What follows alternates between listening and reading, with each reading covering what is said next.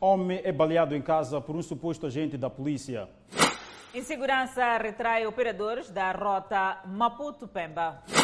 Aceleram obras de reposição da barreira na Avenida Marginal.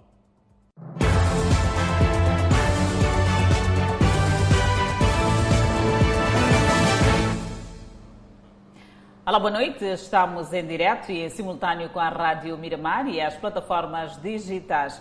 Seguimos com as notícias. Filipe News apela a rigor na formação dos agentes da polícia para boa execução da missão de combate a diferentes crimes. Adelaide, Filipe News falava durante a saudação antecipada dos 46 anos da PRM. Formação com rigor dos agentes da Polícia da República de Moçambique é a exigência do Presidente da República na qualidade de comandante-chefe das Forças de Defesa e Segurança. News falava aos oficiais generais da Polícia da República de Moçambique durante a recessão para a saudação antecipada por ocasião de mais um aniversário da Polícia da República de Moçambique. A saudação do Presidente da República foi feita por ocasião do Dia da Polícia da República de Moçambique, que se assinala na próxima segunda-feira, 17 de maio corrente, sob o lema 46 anos, valorizando os recursos humanos na garantia da ordem, segurança e tranquilidade públicas e no combate ao crime e terrorismo no país. No encontro, o Presidente da República mostrou preocupação com os ataques terroristas um problema que pode ter solução através de uma boa formação dos agentes. A rica experiência prático-operacional e acadêmica deve servir de base para novas e conjugadas abordagens para o reforço de operações cada vez mais complexas contra os crimes transnacionais, como as que demandam o combate ao crime organizado, o terrorismo, o tráfico de pessoas e de drogas o branqueamento de capitais, bem como o narcotráfico. As manifestações de desordem pública, desacato às autoridades e preocupantes, os preocupantes índices de sinistralidade rodoviária no país devem também continuar a merecer respostas operativas. O comandante-geral da PRM, Bernardino Rafael, garantiu na ocasião a continuidade dos trabalhos que classificou de árduos o combate à criminalidade e outras incivilidades sociais no contexto da prevenção da pandemia de Covid-19 desafia-nos a realinhar constantemente as nossas estratégias para que a técnica e a tática policial intervenha sem pôr em causa o gozo e o exercício dos direitos dos cidadãos salvaguardados na vigência do estado de calamidade. O presidente da República sublinhou que a missão prioritária deve ser o combate aos ataques na zona centro do país e o terrorismo em Cabo Delgado. Por outro lado, o presidente da República, Felipe Jacinto Nunes, participa a partir de amanhã numa cimeira sobre a África, promovida pelo seu homólogo francês, Emmanuel Macron. Entre os pontos da agenda desta cimeira está o terrorismo na província de Cabo Delgado.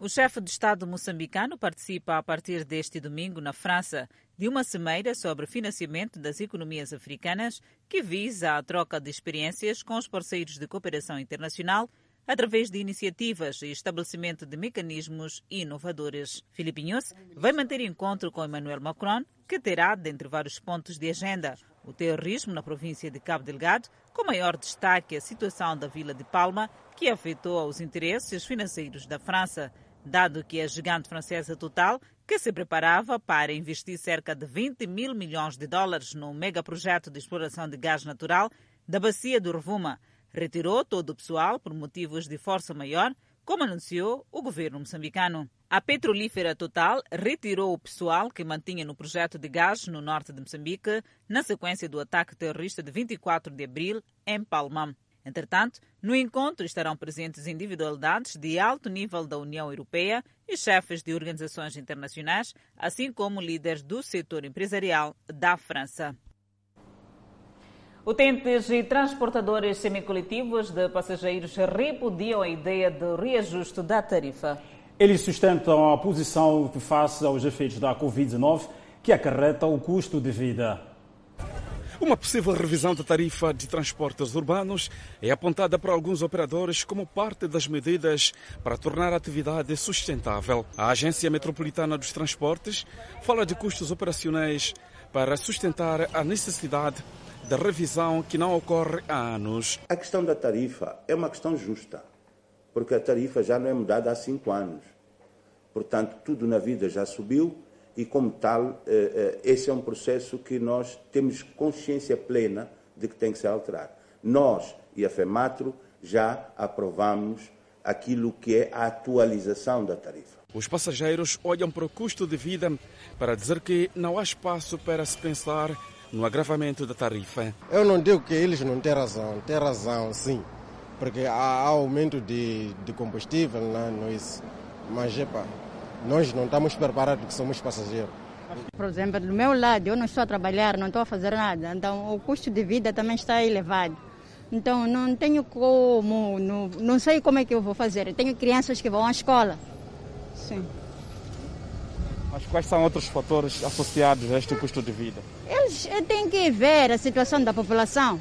Sim, tem que ver a situação da população, porque isto não está a dar. Enquanto reina a incerteza, a realidade continua simplesmente esta. A disputa entre passageiros à procura de lugar no transporte público semicoletivo de passageiro sem observância das medidas de contenção da pandemia da Covid-19. Há também transportadores que entendem que a solução, para já, não passa pela revisão da tarifa, mas pela autorização de quatro passageiros por cada banco.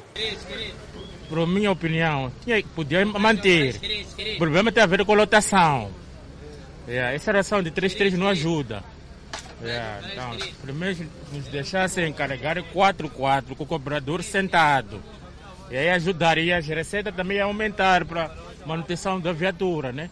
Porque os patrões também sofrem.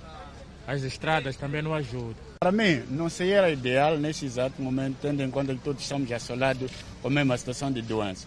O cidadão, que é o passageiro nosso, não tem onde buscar o dinheiro. Nós também não nos sentimos bem puxar dinheiro nele enquanto ele também não ganha nada. Nós também nos sentimos sufocados, porque a forma em que trabalhamos de 3-3 não nos compensa. Okay? O certo era subsidiar ou reduzir a taxa do combustível para mantermos assim como, está, como já trabalhar. 3-3 é bom, para, é prevenir doenças e também isso podia nos beneficiar a todos, quer passageiro, quer transportador. Encurtamentos e desvios de rotas são dos problemas cuja solução não parece à vista. E a concessionária da Estrada Circular de Maputo está a colocar placas de proibição de venda ao longo da rodovia. Os vendedores dizem estar a ser injustiçados. Estranha a ausência dos vendedores de lanho e outros produtos na praia do Atessayami e outros pontos da Avenida Marginal. Deles, só vestígios que é o lixo que escapou de uma ligeira limpeza.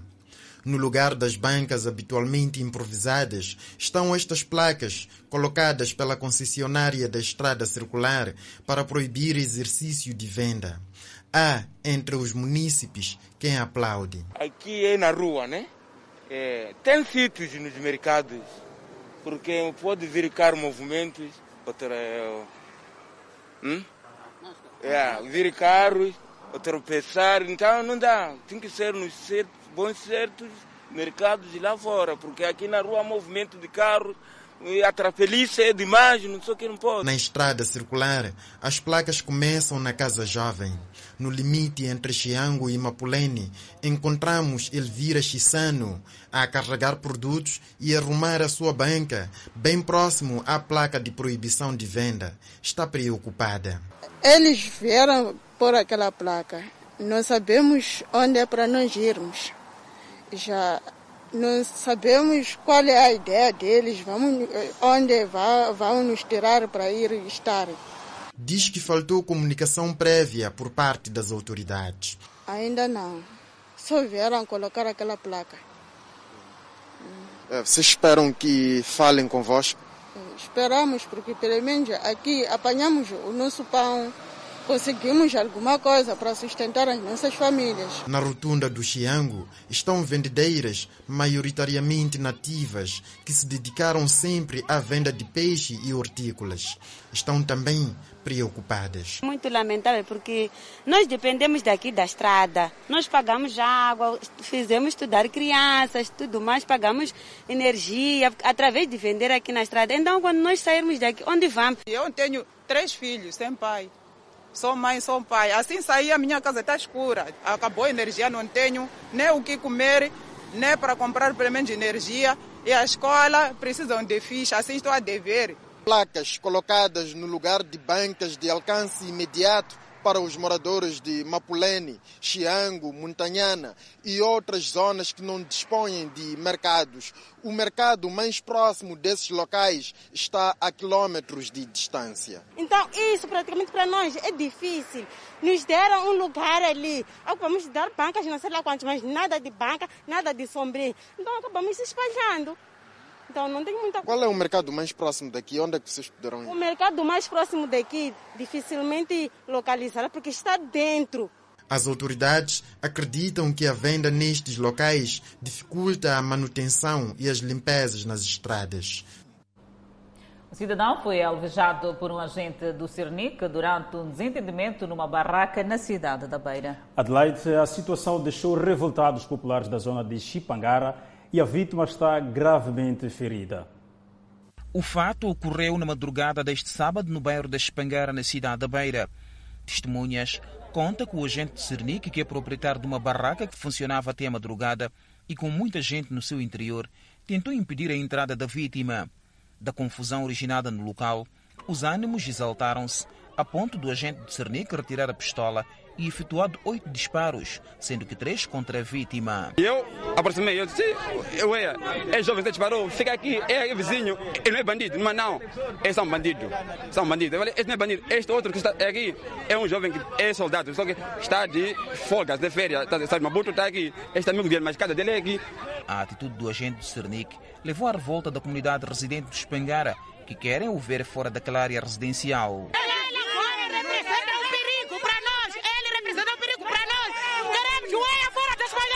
Ele com a arma a, a manipulado, está, estava, está todo, todo, mundo, e todo mundo estava a fugir. E eu aproximei, e eu vi aquele jovem, levou tiro aqui, aqui, aqui assim. Que país é esse que nós estamos? Alguém está entre a vida e a morte, e ele já está fora a desfilar. Que mundo é esse? Que país é esse? Queremos justiça! O baleamento do cidadão de 33 anos ocorreu precisamente neste ponto onde nos encontramos a escassos metros da sua própria residência. A família diz que depois de ter sido alvejado, a vítima ainda conseguiu deslocar-se até o interior portanto, do seu quintal, de lá onde foi pedir portanto, pelo socorro.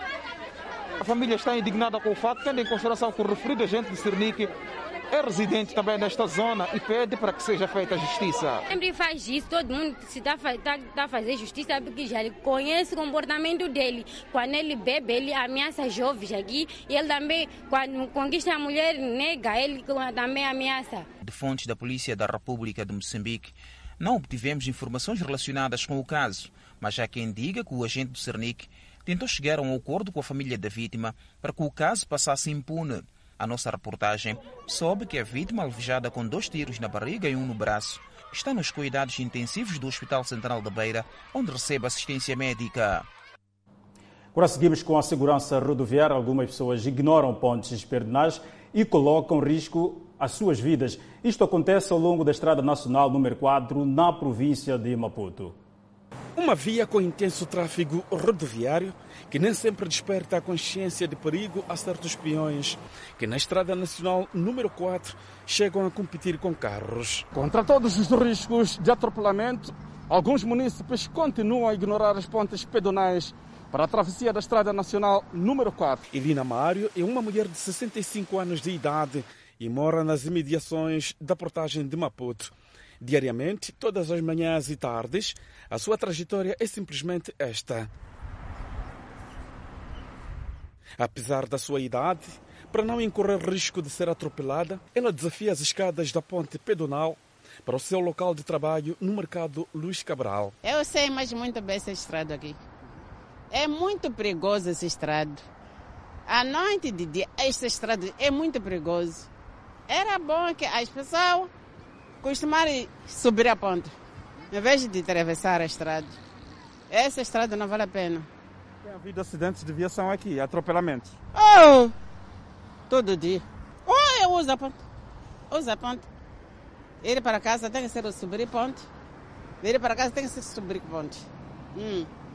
Não consegue, é ter medo para atravessar essa estrada. E porque, para os que ignoram as medidas de mitigação dos acidentes, correr e chegar rápido sempre é uma justificação. Está a atravessar a estrada a correr, não tem medo de, de, de, de ser atropelado? Sei. O problema é, é o primeiro dia vir cá em Maputo. Me facilita na, para poder encontrar transporte. Sim, sim. Subir a ponte seria demorado. Sim, sim, sim. Mas tudo bem que é muito arriscado também que estou a fazer. Mas os riscos são iminentes, que também são partilhados por condutores que diariamente exercem sua atividade na rodovia. Só tem que usar a ponte por enquanto, porque antes de haver a ponte, acho que muitas pessoas estavam a reclamar sobre a questão do coso, do ponte. Então, por falta de ignorância, as pessoas passaram da estrada. Isso, por enquanto, cria, cria mal condições para nós automobilistas. Tem ponte e eles não, não atravessam a ponte. Eu, há, dois dias atrás, eu vi alguém ser batido aqui mesmo, atravessar a ponte. Estava um pouco embriagado, estava a atravessar e foi batido. Como medida de prevenir os acidentes de viação do tipo atropelamento carro-peão, a concessionária TRAC colocou esta vedação para mitigar este mal. Enquanto isso, o preço do carvão vegetal subiu duas vezes em dois meses e alguns consumidores estão a optar pelo gás de cozinha. Não passa muito tempo que o saco de carvão vegetal custava mil meticais, tendo subido para 1.300. Agora custa 1.500 meticais. O carvão de antes estava a mil porque os custos também estavam abaixo. Passou para 1.200 porque cada vez mais os custos subiam. Por detrás, segundo os vendedores, estão os custos que vão desde a produção, o transporte até o armazenamento, sem dispensar as taxas da documentação legal. É através do carregamento, lá onde cortam o carvão, lá onde cortam os troncos, são custos. As, pessoas que produzem o carvão, as pessoas que carregam o carvão até ao line e no descarregamento também e, e, co, e cobram por cada saco. E também as licenças que cada vez mais sobem. A demora na emissão das licenças por parte das autoridades é outro fator. O carvão agora estamos a vender 1.500 porque a partir de dezembro até abril não tem licenças. Então, quando não há licenças, o carvão sobe um bocado. O atual preço do carvão levou Antônio Maci a arrumar o fogão a carvão e optar pelo gás. Eu, de facto, usei, uso o, o gás, é, fator o carvão, disparou o preço. Então, para mim, não ajuda. Mas provavelmente, quando chegar à altura que o tal carvão voltará a um preço eficaz, Epa, sempre não tenho como, tenho que voltar para o carvão. Visitamos a cozinha da Sheila, onde vimos verdura ferver no fogão a gás. É, para ela, mais econômico. Eu uso o gás porque ele é mais barato, enquanto que o carvão não. Então, eu prefiro o gás porque ele é mais barato e acessível do que o vapor carvão. Ah, entre os consumidores de carvão vegetal quem, por conta dos preços atuais, gostaria de optar pelo gás de cozinha, mas não suporta o preço da botija em simples vasilhame sem o próprio conteúdo que é o gás. Queria que usasse com botija de gás, mas agora, como a vida no, no, no, no combate, as coisas já ficam mais. O que é está caro? É o próprio gás ou a botija? A botija. A botija em si? Sim, sim. sim. Há quem mantém o uso do carvão vegetal por força de hábito. A pessoa não vai ficar sem comer porque os preços estão assim. Você vai comprar assim mesmo, a saber que epa, o preço está um pouco avançado, mas não é de quem. Não vê outras alternativas além do carvão? Exatamente. Não, não, não, não, não, não. Exatamente. Segundo os nossos entrevistados, as prolongadas chuvas interferiram na produção do carvão vegetal. Por a situação da crise humanitária em Cabo Delgado, a Organização Mundial da Saúde apela aos parceiros para mais fundos para apoiar a província de Cabo Delgado, em Moçambique. Mais de 1,2 milhões de pessoas no norte do país, concretamente na província de Cabo Delgado, precisam de serviços básicos de saúde. Por essa razão, a Organização Mundial da Saúde solicita mais apoio para suprir com essas necessidades. A OMS já mobilizou 1,77 milhões de dólares norte-americanos, equivalente a aproximadamente 63 milhões de meticais. Das 132 unidades hospitalares existentes em Cabo Delgado, 42 estão fechadas ou danificadas devido aos ataques no distrito de Palma. Por essa razão, a Organização Mundial da Saúde pretende implementar unidades de saúde provisórias para fazer face às vítimas de terrorismo. Serão ainda criadas brigadas móveis de saúde e clínicas móveis. Prestação de serviços psicossociais e de saúde mental são também algumas das ações que serão levadas a cabo para os deslocados internos, trabalhadores de saúde afetados e membros carenciados das comunidades anfitriãs. Ainda para responder à demanda dos ataques, a Organização Mundial da Saúde criou três centros de tratamento da cólera, como também criou um centro provisório no distrito de Chiur para os deslocados internos. A Organização Mundial da Saúde doou 322 kits essenciais para a saúde, 165 kits de cólera e um kit de trauma. O representante da OMS em Moçambique sublinhou que a doação dos kits médicos e distribuição de recursos humanos qualificados é expressão do compromisso da OMS em garantir que o governo e parceiros de implementação tenham suprimentos logísticos necessários para permitir o acesso da população afetada aos serviços básicos de saúde. O plano de resposta da OMS está a ser atualizado para o combate à crise humanitária em Cabo Delgado, como também em outros pontos de emergência de saúde no país. Seguimos com as finanças públicas. Edson Arato, onde o relatório da Conta Geral do Estado de 2020 revela que as empresas públicas ou participadas pelo Estado estão cada vez mais improdutivas e endividadas. E é diante desse cenário, Adelaide, que o governo quer se livrar da maioria dessas empresas. A reestruturação do setor empresarial do Estado através do IGEP iniciou em 2020 com uma carteira composta por 73 empresas e uma fundação sendo 30 pertencentes ao setor empresarial do Estado, das quais 12 públicas e 18 exclusivas e ou maioritariamente participadas. Embora o governo tenha aprovado a maioria das contas das empresas analisadas em 2020, o plano passa pela reestruturação de quase todo o setor empresarial do Estado. Com as contas no vermelho, a Conta Geral do Estado de 2020 indica que na vertente financeira foram reestruturadas nove empresas. Para o economista Egas Daniel, a situação do setor empresarial do Estado é bem mais complicada. É irreversível uh, a tendência de reestruturação que assistimos agora das empresas uh, participadas pelo Estado. É irreversível e é necessária e já era sem tempo porque há anos que as empresas uh, participadas pelo Estado representam um verdadeiro risco. Aliás, são o principal risco fiscal para, para o Estado e muitas vezes o Estado vem se obrigado a apoiar uh, os prejuízos que essas empresas têm através do orçamento do Estado. O relatório da Conta Geral do Estado de 2020, apresentado pelo Governo, aguarda os pareceres da Assembleia da República e do Tribunal Administrativo. E o setor de atividades econômicas em Milães, na Zambésia, prevê a comercialização de mais de 150 mil toneladas de produtos diversos. O enfoque vai para culturas de milho, feijão, gergelim, esta última como cultura de rendimento. O diretor das atividades econômicas no distrito de Milães, na Zambésia, Fernando Patrício, entende que o governo está a monitorar as atividades de comercialização de forma a garantir que os produtos tenham maiores ganhos desta campanha, uma vez que o distrito é potencial em produção de várias culturas e basicamente é abastecido alguns países do Interland. A perspectiva do, da cultura do milho, nós estamos a falar em, no final da época, tentarmos comercializar 60 mil toneladas da cultura do milho. Comercializarmos também a soja em 30 mil toneladas. E isto é, são estimativas de produtos da comercialização. Nós também estamos a falar de gergelim, queremos comercializar até a final da, da, da campanha 20 mil toneladas.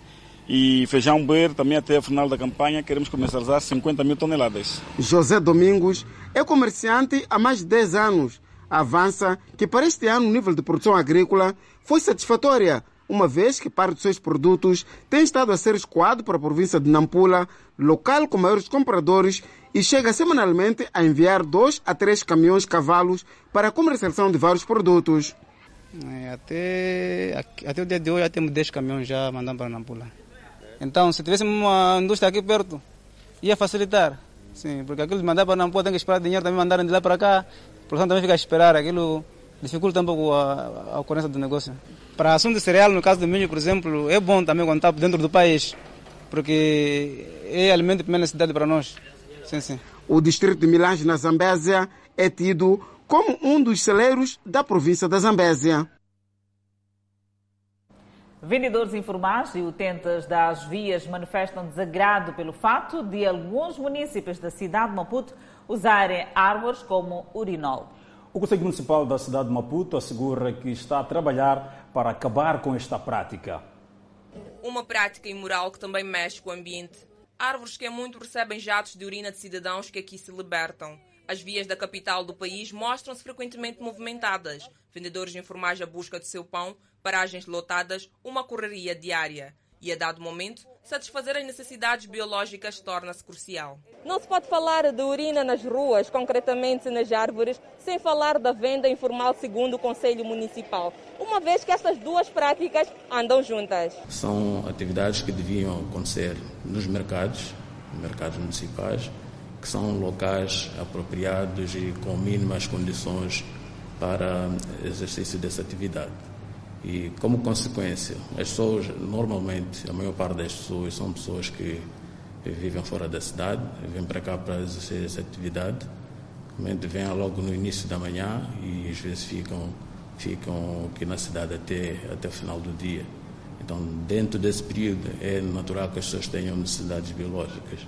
Então, estando na rua, então buscam as árvores como, como recurso.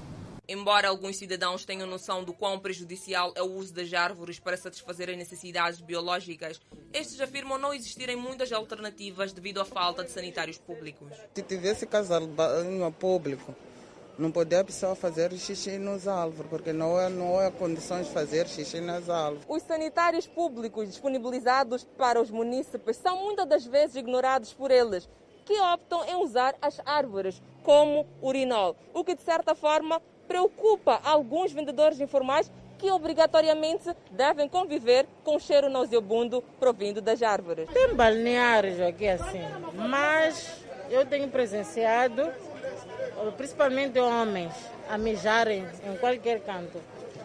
É por isso que é, a cidade tem muito cheiro da, da, da urina.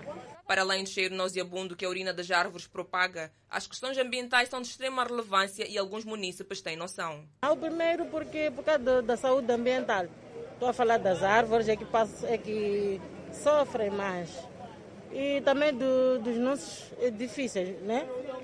Yeah. Então, agora, por exemplo, há sítios onde já não podemos sentar. O ambientalista Rui Silva reitera que práticas do género são prejudiciais ao ambiente. É, como nós sabemos, a urina tem um excesso de ureia e nitrogênio, que em cada vez que algum cidadão está a urinar para uma árvore, vai ajudando a que essa urina, essa ureia principalmente, quando penetre nas raízes, comece por queimar as raízes, provocando a morte da própria, da própria árvore.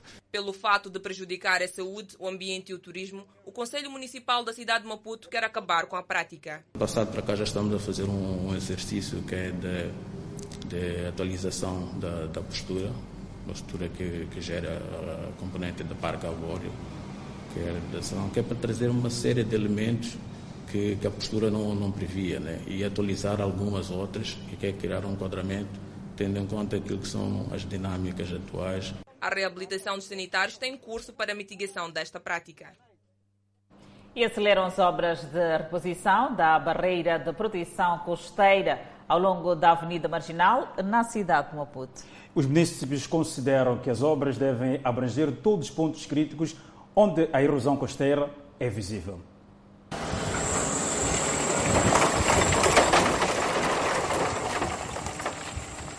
Erosão costeira provocou grandes destruições ao longo da Avenida Marginal, na capital. O problema da, erosão é que já está ser demais.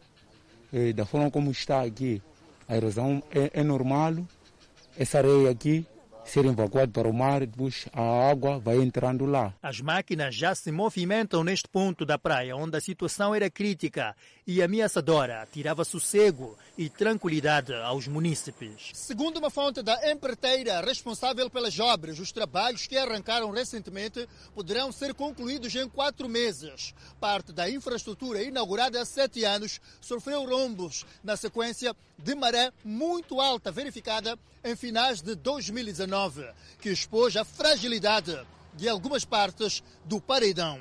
Os munícipes querem soluções concretas do problema da erosão costeira. É um caos. Nós, como eh, cidadãos nacionais, estamos indignados com essa situação. Nós bem entendemos que é uma ação natural, mas também acho que o município tem que participar nessas situações, colmatando aquilo que é eh, eh, a situação, não é? Porque estamos a ver que eles estão a fazer um certo trabalho, mas o trabalho que estão a fazer ainda não é, não diz nada. Nas obras que já decorrem, os munícipes esperam ver qualidade para que o problema da erosão costeira não volte a acontecer ao longo da marginal. No bairro dos Pescadores, o fenômeno da erosão é visível e os residentes querem também ver uma solução. Desde há muito tempo, faz tempo mesmo a, a acontecer isso aqui. Do outro lado lá, já alguns árvores já, já ficaram na água. Por exemplo, estás a ver esses árvores aqui já estão na água. É melhor mesmo resolver esse assunto aqui.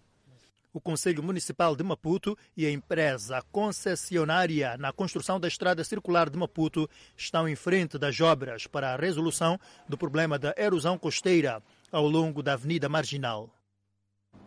Edson, comemora-se esta segunda-feira o 46º aniversário da Polícia da República de Moçambique.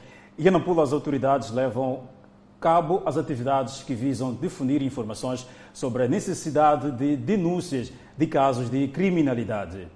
Uma das atividades inseridas na Semana da Polícia é a realização de encontros polícia-comunidade, que na cidade de Nampula foi feito a alguras de um dos mais populosos bairros desta urbe, Namtekaliwa. Neste encontro, a população colocou várias inquietações ligadas à onda da criminalidade e alternativas para travar a situação. Assaltos e roubos em residências, incluindo violações sexuais, são os principais casos que têm ocorrido aqui no bairro de Namtekaliwa, tal como denunciou a população.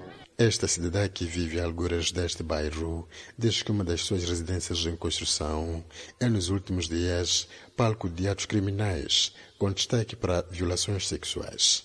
Pegam, porque estou ali no posto, param ali no posto. Estão a passar miúdas, pegam, trazem dentro da minha casa, violam. Posso dizer que fazem sexo. Eu lá dentro, mesmo grita, eu costumo ouvir lá, mas eu não posso arriscar minha vida porque é uma casa que não acabou. Então, eu estou a dizer, amanhã não se sabe. Podem trazer uma miúda fazerem sexo, morrer. Não me forem presas, é que não é possível. Na mesma ocasião, a população pediu o reforço do patrulhamento noturno. Entre esses que fazem patrulhamento à noite naquela área, ninguém chega.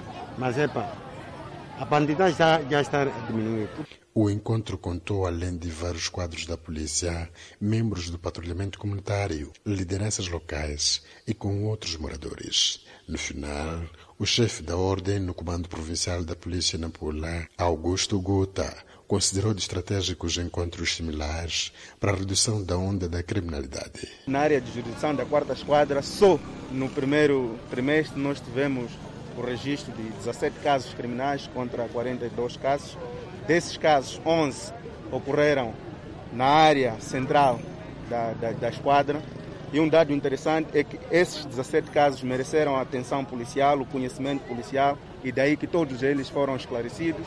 Só neste período, no bairro de Nampaco, foram desmanteladas cinco quadrilhas.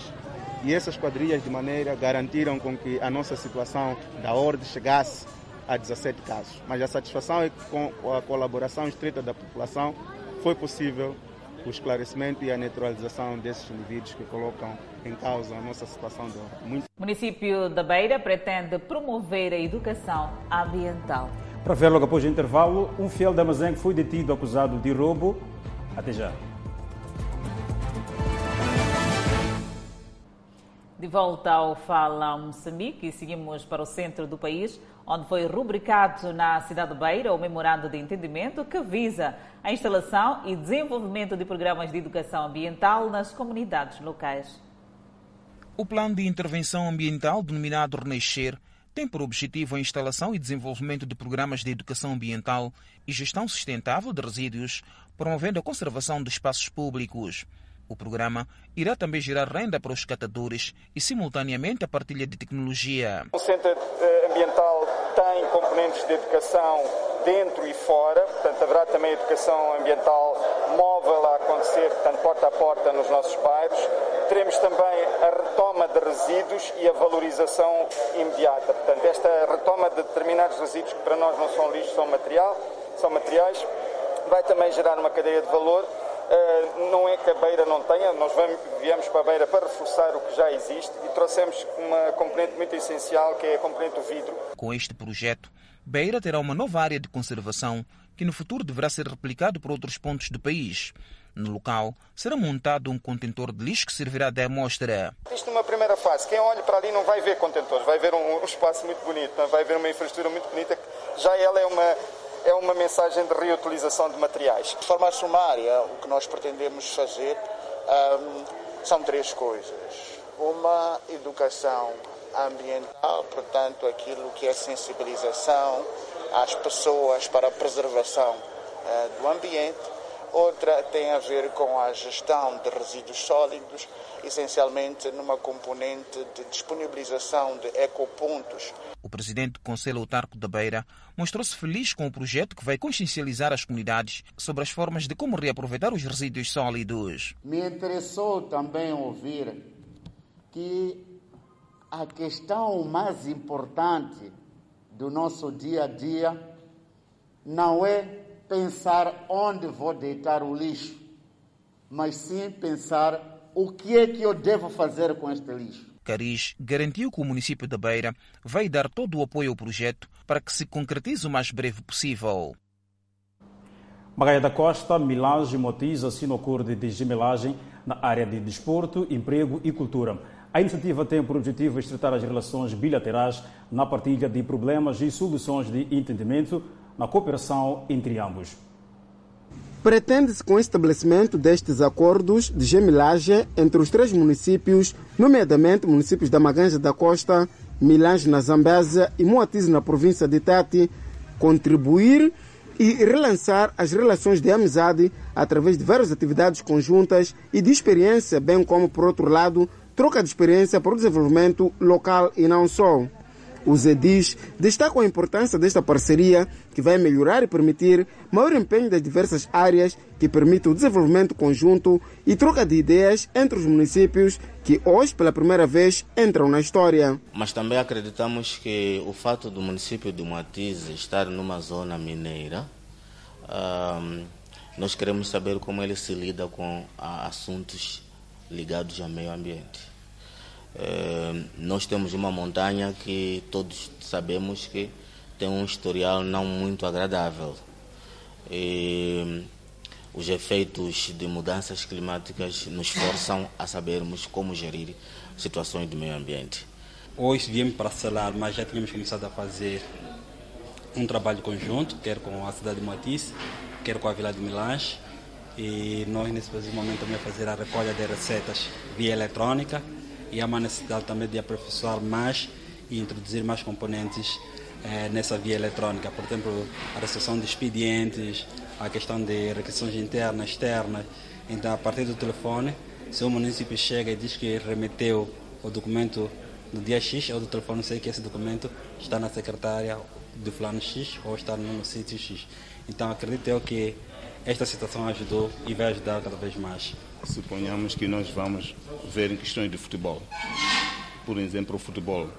Malawi está aqui um país pequeno, perto de Milange, e Milange pode-se produzir grandes jogadores, porque fazem troca de experiência com Malawi, e nós podemos aproveitar esses jogadores um dia até aparecer na seleção de Moçambique. O governo distrital diz ser importante este laço de amizade que vai catapultar significativamente o desenvolvimento dos municípios e desenvolver o país no geral. É nossa expectativa que de hoje em diante os três municípios signatários deste acordo possam trabalhar de mãos dadas e unidos, tudo em benefício dos respectivos munícipes, fazendo a diferença com as demais autarquias.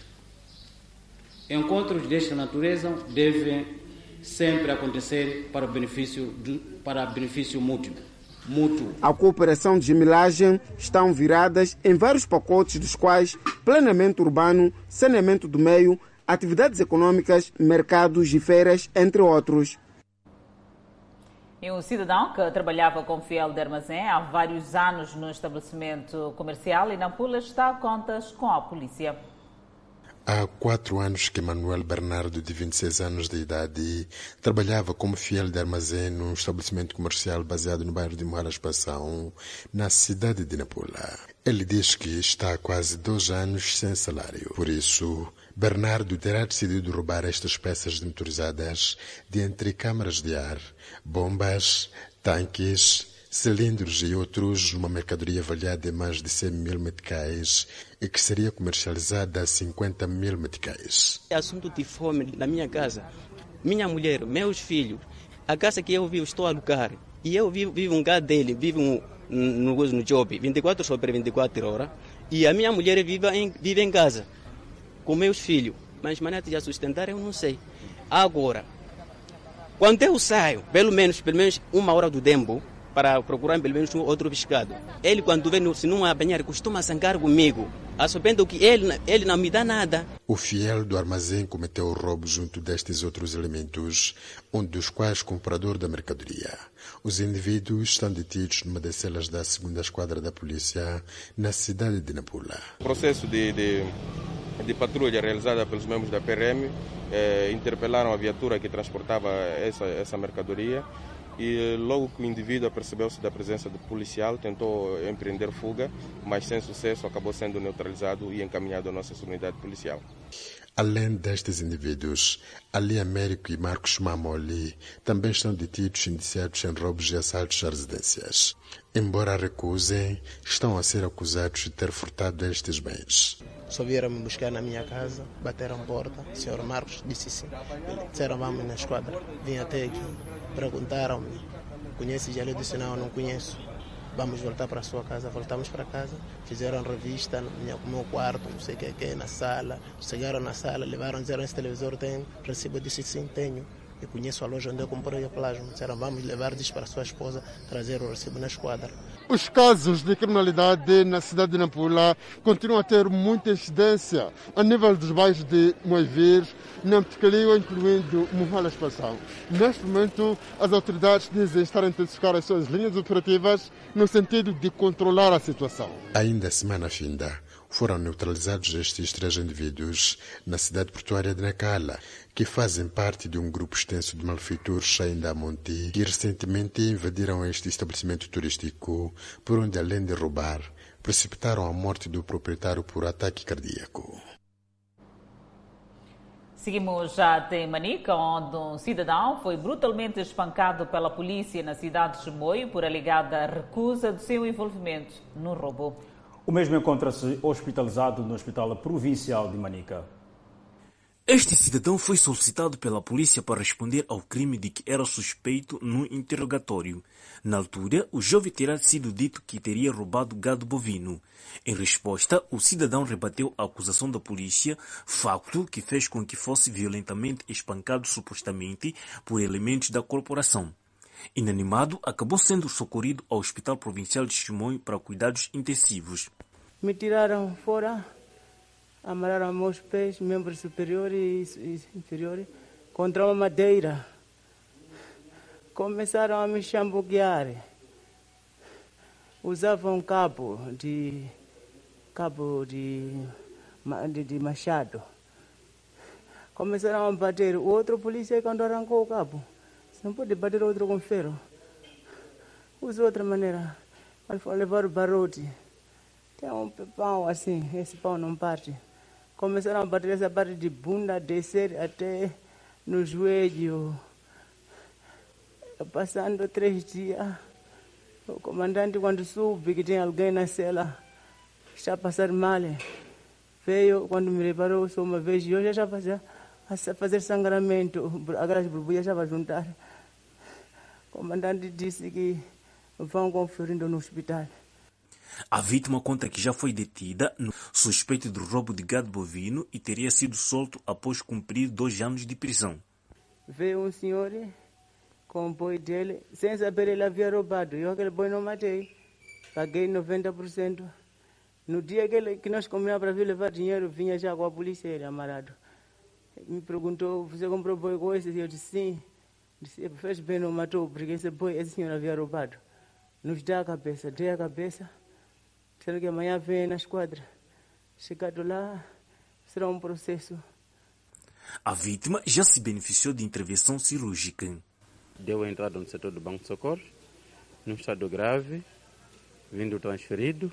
O mesmo estava com uma gangrena na região nadegueira e na coxa. O mesmo foi observado com o cirurgião e o cirurgião levou-lhe para o bloco operatório, onde fez a necrotomia e ficou com a gangrena e transferiu-lhe para a reanimação. Até neste momento está num estado melhor. O pai de jovem internado aqui no Hospital Provincial de Chimoio lamentou o sucedido e pede que a justiça seja feita. E eles pegaram no jovem, começaram a esmagar, aquilo não é bater, esmagar. Aceita, aceita. Fala que sou eu. Fala que sou eu. O jovem disse, não sei de nada, sou muito inocente. Como polícia, não podia agir daquela forma. Porque polícia é que está nos proteger. Polícia é que deve nos defender. A polícia prometeu pronunciar-se sobre o assunto nos próximos dias. Moçambique registrou mais 223 casos recuperados da Covid-19. E para ver logo após o intervalo, as autoridades em Embanha pela maior vigilância da população sobre os ataques de Cabo Delgado. De volta ao Fala Moçambique, continuamos com a página nacional. Em Imbana, as autoridades locais apelam à população a ser vigilante quanto aos indivíduos que chegam àquele ponto do país, alegando que estão a fugir dos ataques terroristas em Cabo Delgado. Pelo menos 14 pessoas saídas de Cabo Delegado, alegadamente por fugirem dos ataques terroristas, teriam chegado a alguns pontos da província de Inhambane, necessitando de abrigo, segundo Ricardo Nhacoongo. E chegaram em casa dos seus familiares combatentes de luta de liberação nacional, residentes aqui na Machis. A Frelimo fez saber que, em coordenação com outras entidades, tem vindo a dar assistência merecida ao grupo de moçambicanos que sai de Cabo Delegado à procura de abrigo aqui na província de Inhambane. E porque a existência de infiltrados em grupo de deslocados é uma hipótese que não pode ser descartada, as autoridades apelam à população para que sempre que solicitado abrigo por indivíduos que dizem fugir de cabo delegado, há necessidade de antes apresentar as estruturas do bairro sob pena de acolher criminosos. É, há um acompanhamento que é feito, primeiro quando chega cá, através das nossas estruturas. Toda a nossa população está, está informada. Em caso de receber um familiar que vem de lá, deve apresentar a estrutura do bairro e fazer seu registro. Há fichas próprias para se saber quem é, que idade tem, que sexo tem. E há situações até de crianças de idade escolar que também são integradas nas escolas. Então, há um acompanhamento já será sendo feito e também verifica se há caso em que há necessidade de assistência alimentar, o, o, o, o governo garante a alimentação dessas famílias. Por sua vez, o INGD em Nhambane diz estar a par da desgraça que afeta parte da população de Cabo Delegado, sobretudo a que vive em zonas de conflito. E para minimizar o seu sofrimento, o dirigente diz que está a angariar vários bens compostos por material de higiene, vestuário, calçado e produtos alimentares não perecíveis. Nós já levamos o, o, uma primeira tranche de mercadoria há duas, se não três semanas atrás. Então, esta é, é, a segunda fase, portanto, de coleta de produtos que nós estamos a fazer. Mal que nós tivermos uma quantidade eh, suficiente, nós iremos canalizá-la, portanto, ao destinatário. Os compromissos financeiros do Banco Mundial para os projetos de desenvolvimento socioeconômico de Moçambique chegam aos 738 milhões de dólares em 2021. Trata-se do maior pacote financeiro desembolsado por esta instituição da Bretton Woods nos últimos cinco anos para Moçambique. De acordo com o Banco Mundial, depois de uma média anual de 500 milhões de dólares em compromissos financeiros entre 2018 e 2020, para 2021, o auxílio já chega aos 738 milhões de dólares. O valor mais baixo foi em 2017, mais de 100 milhões de dólares. Sobre o panorama econômico, o Banco Mundial espera que a economia moçambicana recupere gradualmente em 2021, mas subsistem riscos substanciais de uma queda devido a incertezas em torno do caminho que seguirá a pandemia da Covid-19. Contudo, esta instituição financeira defende que o país precisa de avançar com a sua agenda de reformas estruturais à medida que a pandemia se vai atenuando. A curto prazo, as medidas de apoio às empresas viáveis e às famílias seriam cruciais para uma recuperação resiliente e inclusiva. Na fase de recuperação, as políticas centradas no apoio à transformação econômica e à criação de empregos, especialmente para jovens, terão uma importância crítica. Os principais desafios, de acordo ainda com o Banco Mundial, incluem a manutenção da estabilidade macroeconômica, considerando a exposição às flutuações dos preços das matérias-primas e a realização de novos esforços para restabelecer a confiança através de uma melhor governação econômica e de uma maior transparência. Moçambique registrou mais 223 recuperados, elevando para 68.710 o cumulativo. E tem cumulativamente 3.393 internados e 21 recebem tratamento nos centros de isolamento. Moçambique tem 70.410 casos positivos registrados, dos quais 70.094 de transmissão local e 316 importados. Moçambique testou nas últimas 24 horas 1.657 amostras, das quais 49 revelaram-se positivas. Todos os novos casos hoje reportados são de nacionalidade moçambicana e resultam de transmissão local. Nas últimas 24 horas do país, não notificou a ocorrência de óbito em paciente infectado pela Covid-19, mantendo as 826 vítimas mortais. E neste momento, o país tem 870 casos ativos devido ao novo coronavírus. Seguimos com mais notícias. Agora vamos aos destaques do contato direto deste domingo. Veja a reportagem que retrata a complexidade dos operadores de transporte semicoletivo, vulgo chapeiros. Ser chapeiro é aceitar o vexame. Uma atividade desprezada e muitas vezes associada ao analfabetismo. Por detrás está o facto de a atividade não exigir qualificações acadêmicas ou formação específica.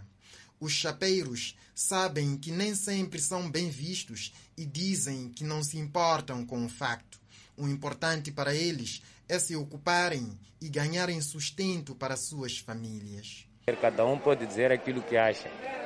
É, cada um pode dizer aquilo que acha, mas a verdade é que se precisa de transporte, vai ter que subir o, o, o, chapa. Pode chamar a maneira como ele quiser, nós aguentamos, não temos nada a ver com isso. Saber é vítima de tudo, de polícia, dos passageiros em si. A vida de chapeiro não é fácil. Sacrificam muito e ganham pouco, mas são desprezados pela mesma sociedade que se beneficia dos seus serviços.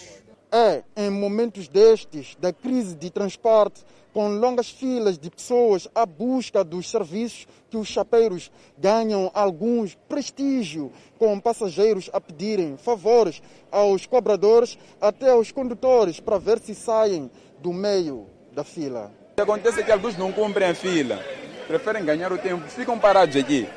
E, espera, e vem ter comigo aqui, a dizer, pai, pai, tenho 20, vou te dar 20. Eu digo, não, vai lá cumprir a fila. Eu prefiro do mesmo levar a fila. Eugênio Antônio é fiscal de chapeiros. O seu dia a dia lhe permite testemunhar o desprezo de que o chapeiro é vítima. O chapeiro é uma atividade que é desprezado na sociedade. Enquanto nós, a sociedade, precisamos de chapeiro para ir ao serviço, para casa, para irmos ao stick, nos lazeres, mas por fim desprezamos o chapéu. Eugênio explica que por detrás desse desprezo está, em parte, o comportamento do próprio chapeiro. Poucas não são as vezes que, segundo o fiscal, um chapeiro insulta o outro sem se importar com as pessoas que carrega no seu veículo, independentemente da faixa etária ou postura social. É, para Eugênio, uma questão de caráter os ramos chapeiro às vezes para, insultam o outro.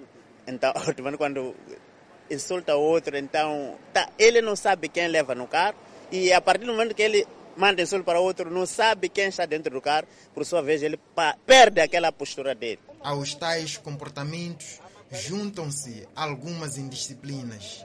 Solicitada para comentar sobre o comportamento do chapeiro, Isabel Nambora respira fundo e explode. É muito difícil compreender o comportamento do chapeiro, porque, não sei, a honestidade, a consideração, o respeito não existe. O respeito para com o passageiro? O passageiro não existe. Esquecendo que o passageiro é o patrão.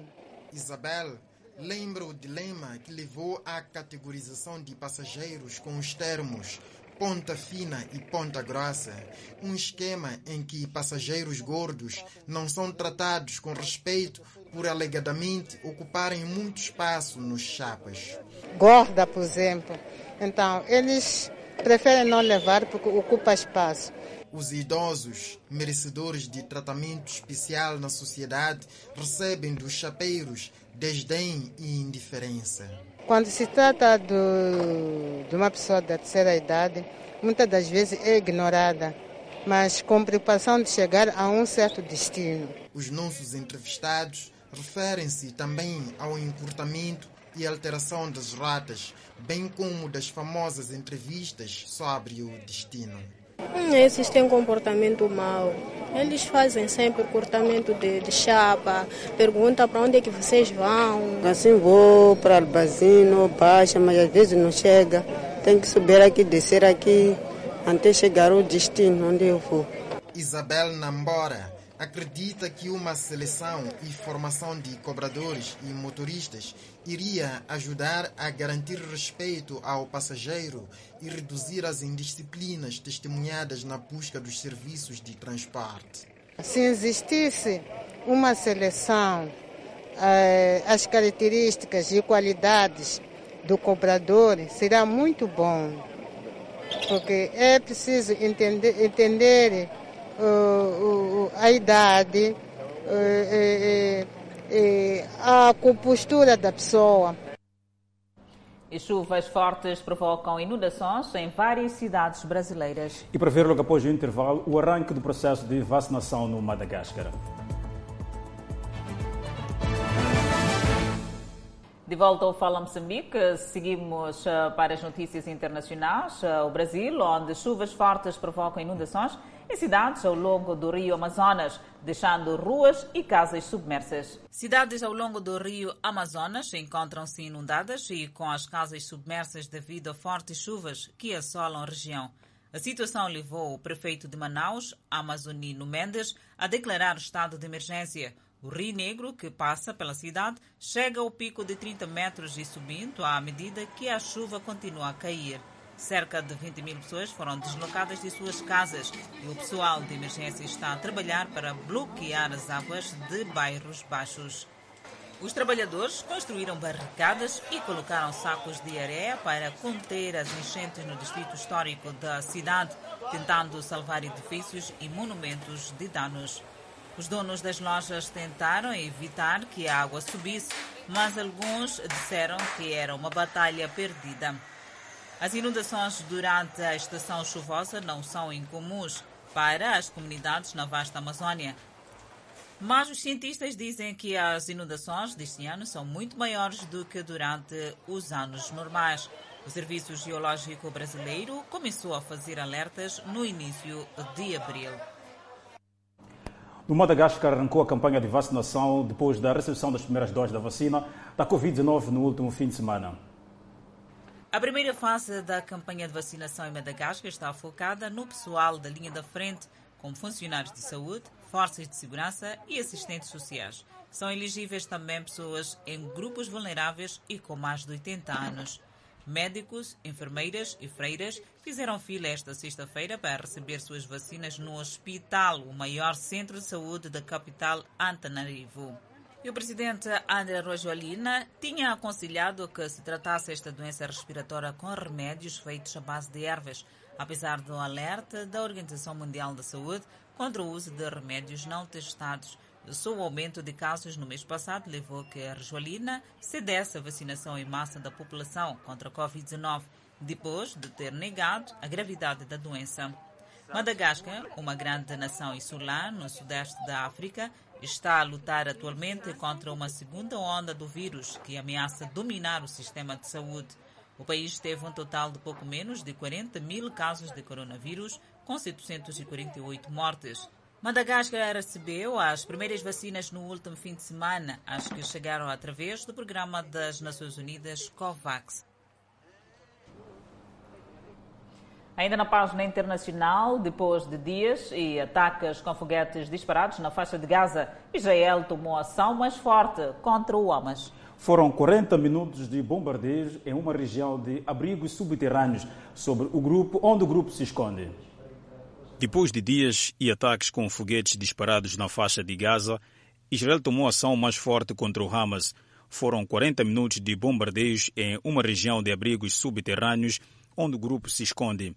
Militantes continuaram a disparar foguetes contra o território israelita durante a sexta-feira. Israel afirma que as forças terrestres estão preparadas para uma possível entrada em Gaza, mas até o momento isso não aconteceu. Durante a noite, o exército chegou a anunciar a operação por terra, mas depois a informação foi desmentida. O exército israelita atacou uma rede de túneis usados pelo grupo Hamas, 160 aeronaves e, pela primeira vez, unidades de artilharia blindadas participaram da operação. O total de 450 bombas foram disparadas durante 40 minutos. Durante o dia, Israel destruiu um prédio de um banco. O Departamento da Defesa afirmou que 140 foguetes foram disparados contra o país. A maioria interceptado pelo sistema de defesa. Diplomatas americanos chegaram a Israel para tentar mediar o conflito. Do lado palestino da fronteira, os terroristas se escondem e inocentes acabam na linha do tiro. Este homem teve sua casa destruída. O dia foi marcado por enterros de crianças de ambos lados, vítimas do conflito. 122 pessoas foram mortas em Gaza e 8 em Israel. O jogador de futebol Igor Vidal, de 24 anos, teve a sua casa destruída em Israel por foguetes do Hamas. Hoje, já em solo brasileiro, disse que viveu momentos de terror com a família. A escalada do conflito também gerou violência nas ruas de Israel. O governo registrou confrontos em várias cidades com mais de 750 pessoas presas. A repórter Bianca Zanini tem mais detalhes a partir de Israel. Estamos em Lod, uma das cidades em Israel onde judeus e árabes são vizinhos, em bairros como este. Mas nos últimos dias, jovens dos dois lados passaram a se enfrentar nas ruas com pedras, facas e até armas de fogo. Por isso, a polícia decretou toque de recolher noturno e reforçou a presença da tropa de choque. A nível internacional, continuamos a olhar o novo coronavírus. Bares e outros lugares de diversão reabriram na Polónia depois de sete meses seguidos regras rígidas para travar a propagação da Covid-19. Os polacos tiraram as máscaras faciais e brindaram a liberdade na manhã deste sábado, quando restaurantes, bares e outros lugares de diversão reabriram pela primeira vez em sete meses. A reabertura, atualmente limitada ao serviço ao ar livre, começou oficialmente à meia-noite e muitas pessoas, porém, não podiam esperar pela meia-noite e estavam nas ruas cedo para começar a sua festa. Sinto-me livre de novo, disse Gabriel Nikolosviski, um sueco de 38 anos de idade, que estava a desfrutar de uma bebida com amigos no Pavilhões, no centro de Varsóvia. Ele disse que o longo bloqueio foi como estar na prisão. Os donos de bares ficaram radiantes com a perspectiva de finalmente poder voltar a ganhar dinheiro. Muitos disseram que viram suas reservas aumentar nos últimos dias. É igual ao ano novo, mas apenas em maio, disse Cássia Skiparka, co-proprietária de um bar popular na badalada rua Nauciata de Varsóvia. O alívio do bloqueio da Polônia é gradual, mas a reabertura de bares com jardins ao ar livre é um passo no longo caminho de volta à vida normal. A partir de 29 de maio, as refeições no interior serão permitidas novamente. É chegado o momento de convidarmos a um breve intervalo, mas antes a previsão para as próximas 24 horas. No norte do país, Pemba 29 de máxima, Lixinga 26 de máxima, Nampula 29 de máxima. Seguimos para o centro do país. Teta com uma máxima de 36, Quilimane 33, Moio 30, Beira 33. E para a região sul, Vilanculos 30 de máxima, Inhambane 31, Xaxai 34 e Maputo 36. Até já. De volta ao Fala Moçambique, celebra-se hoje o Dia Internacional da Família. Em Manica, esta data está a ser celebrada de diversas formas e em tom de alegria, mas também de contenção devido à pandemia da Covid-19. A família Tomás decidiu comemorar o Dia Internacional da Família de forma diferente. O casal, na companhia do primo, procura um cantinho de lazer para espalhar o amor, a fraternidade e a confiança. Bem, eu decidi passear com a família porque achei melhor, um dia especial como este, pegar minha esposa e vir aqui uh, na exposição feira, vir e tomar um sumo e reconciliar-se, aquilo que é de errado, o que é bom, o que não é bom, tentar ultrapassar aquilo que não é bom e para ter mais ideias de o que vai ser de hoje para diante. Estamos muito gratos. É, o dia da família hoje estamos a passar muito bem. É uma coisa que nós não esperávamos, mas sim, pela vontade do Senhor, estamos aqui. Alguns comemoraram a data ao lado de quem sempre esteve presente. Eliseu e Olga aproveitaram o dia para casar.